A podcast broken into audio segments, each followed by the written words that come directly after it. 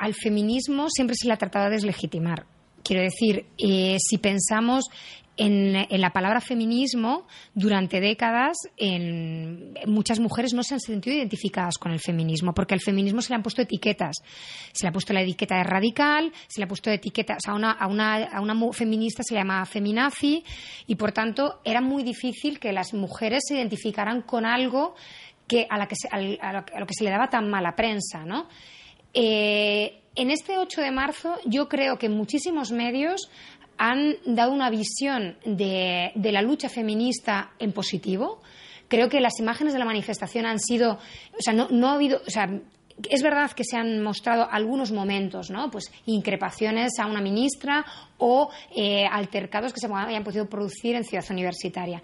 Determinados medios ya antes de la manifestación hablaban de la manifestación como algo radical, como algo a lo que no había que, que, el feminismo no, ahora no era el momento, que, hay que reivindicar, eh, como seguían con los estereotipos de siempre del feminismo, de una cosa de locas, ¿no? Cuando en realidad lo que se ha demostrado es, primero, eh, que no es mm, que no es de locas el ir a una manifestación del 8 de marzo, que hay muchas cosas que seguir reivindicando, porque mucha gente eh, seguía, y muchos medios seguían con, la, con el discurso de, ¿pero por qué? pero es que hace falta. Claro que hace falta.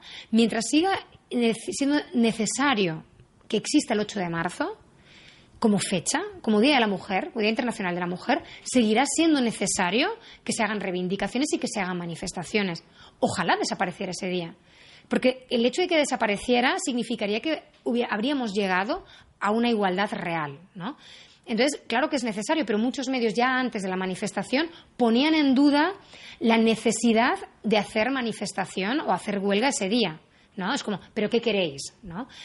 Y creo que la manifestación lo que ha demostrado es que, sí que es necesario hacer otro tipo de política, porque hay una gran cantidad de mujeres y, muchísimas muy jóvenes que no se habían visto identificadas hasta el momento en el feminismo porque se había vendido una visión muy negativa del feminismo, se han visto identificadas con el movimiento feminista que no es de locas, de, lesbianas y de, y de radicales, que es lo que se vende siempre, ¿no? Eh, es, un feminismo que quiere eh, una serie de reivindicaciones muy lógicas y una igualdad muy, muy clara, ¿no? que no existe.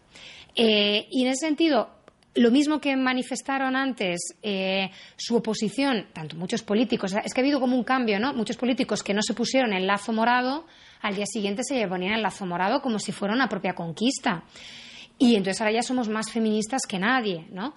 Y muchos medios antes estuvieron en contra de la manifestación, luego mm, a lo mejor han mostrado el triunfo de esa manifestación y de ese día de huelga, pero otros no, otros se han mantenido en mostrar los aspectos marginales de, de, algo que en realidad sí que fue un triunfo, yo creo, porque en la manifestación lo que hubo fue un ambiente sí reivindicativo, sí de lucha, pero sobre todo festivo, donde no solo había mujeres, es que había muchísimos hombres, ¿no?